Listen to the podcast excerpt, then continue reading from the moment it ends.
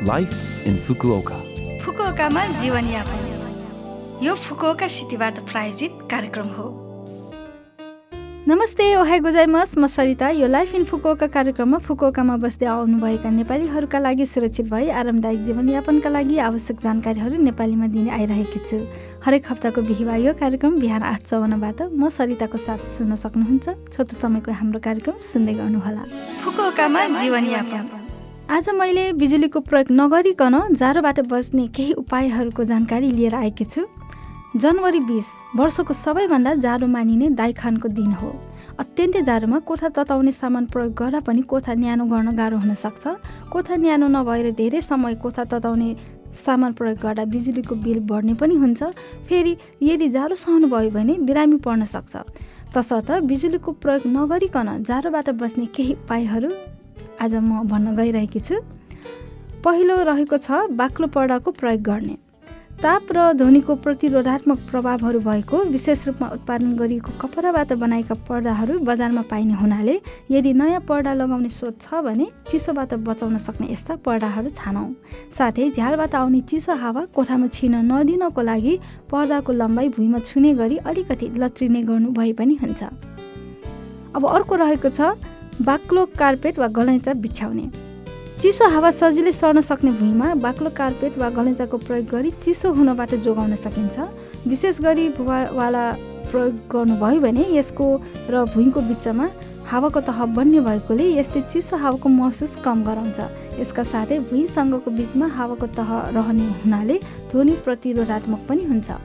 यसबाहेक हन्ड्रेड एनको पसलमा जोइन्ट म्याच जस्ता धेरै पैसा खर्च नगरी जाडोबाट बच्न प्रयोग गर्न सकिने विभिन्न सामानहरू पाइन्छन्। इच्छुक भएमा यसो पसलतिर हेर्नु भए कसो होला। फुकुकामा जीवनयापन। यस पटक फुकुका सिटी इन्टरनेसनल फाउन्डेसनको सूचना रहेको छ र पहिलो सूचना रहेको छ जापानिज च्याटिङ इभेन्टको बारेमा। फुकुकामा अध्ययन गरिरहेका अन्तर्राष्ट्रिय विद्यार्थीहरू के तपाईँहरूलाई हरेक महिनाको एक पटक आयोजना हुने जापानिज च्याटिङ इभेन्टको बारेमा थाहा छ? जुम प्रयोग गरेर विदेशी विद्यार्थीहरू र जापानी स्वयंसेवकहरू बिच प्रत्यक्ष वान टु वान साथै सानो समूहहरूमा मनपर्ने विषयवस्तुहरूमा छलफल गरिन्छ। हरेक दिन स्कुलमा सिकेको जापानी भाषा प्रयोग गर्न चाहनुहुने वा जापानीहरूसँग कुराकानी गर्न चाहनुहुने महानुभावहरू अवश्य पनि सहभागी हुनुहोला। सहभागिता शुल्क निशुल्क हो। अर्को आयोजना जनवरी एकतिस अनलाइनमा हुनेछ। प्रयोग गर्ने तरिका तथा बुकिङ आदिको अधिक जानकारीका लागि कृपया फुकुका सिटी इन्टरनेसनल फाउन्डेसनको होम पेज वा फेसबुक पेज आत्ताखा फुकुकामा हेर्नुहोला वा फोन नम्बर जेरो नौ दुई दुई छ दुई एक सात नौ नौमा सम्पर्क राख्नुहोला। फेरि एकपटक फोन नम्बर जेरो नौ दुई दुई छ दुई एक सात नौ नौ।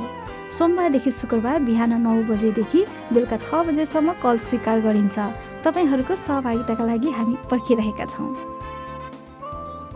अब अर्को जानकारी रहेको छ अन्तर्राष्ट्रिय विद्यार्थीहरूको लागि आवास पारिवारिक कोठाको आवेदनको बारेमा। फुकोका सहर क्षेत्रभित्रको विश्वविद्यालय र स्नातकमा भर्ना भएका अन्तर्राष्ट्रिय विद्यार्थीहरूका लागि अन्तर्राष्ट्रिय विद्यार्थी पारिवारिक कोठामा सर्न चाहनेहरूको आवेदन दिँदैछौँ सर्नका लागि विद्यार्थीहरूको योग्यता भनेको फुकोका सिटी इन्टरनेसनल फाउन्डेसनको गतिविधिहरूमा सक्रिय रूपमा भाग लिन सक्ने र सहयोग गर्न सक्ने हुनुपर्छ। बस्न पाउने अवधि बसेको मितिबाट दुई वर्ष हो। यस पदको आवेदनमा एक्लै बस्न पनि सम्भव छ। आवेदनको निर्देशनहरू आदि अधिक जानकारीको लागि कृपया फुकोका सिटी इन्टरनेसनल फाउन्डेसनको होम पेजमा हेर्न वा email DORM at the rate FCIF dot OR dot जेपीमा सम्पर्क गर्नुहोला। फेरि एकपटक email DORM at the rate FCIF dot OR dot JP यो फुकोका सिटी इन्टरनेसनल फाउन्डेसनको सूचना थियो। यो हप्ताको लाइफ इन फुकोका कार्यक्रम तपाईँलाई कस्तो लाग्यो? लभ एफएमको होम पेजमा गएर लाइफ इन फुकोका नेपाली भनेर खोजी पोडकास्टबाट पनि यो कार्यक्रम तपाईँको मिल्ने समयमा सुन्न सक्नुहुन्छ।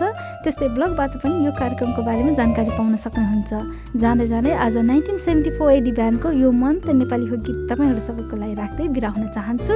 तपाईँको दिन शुभ रहोस्। नमस्ते!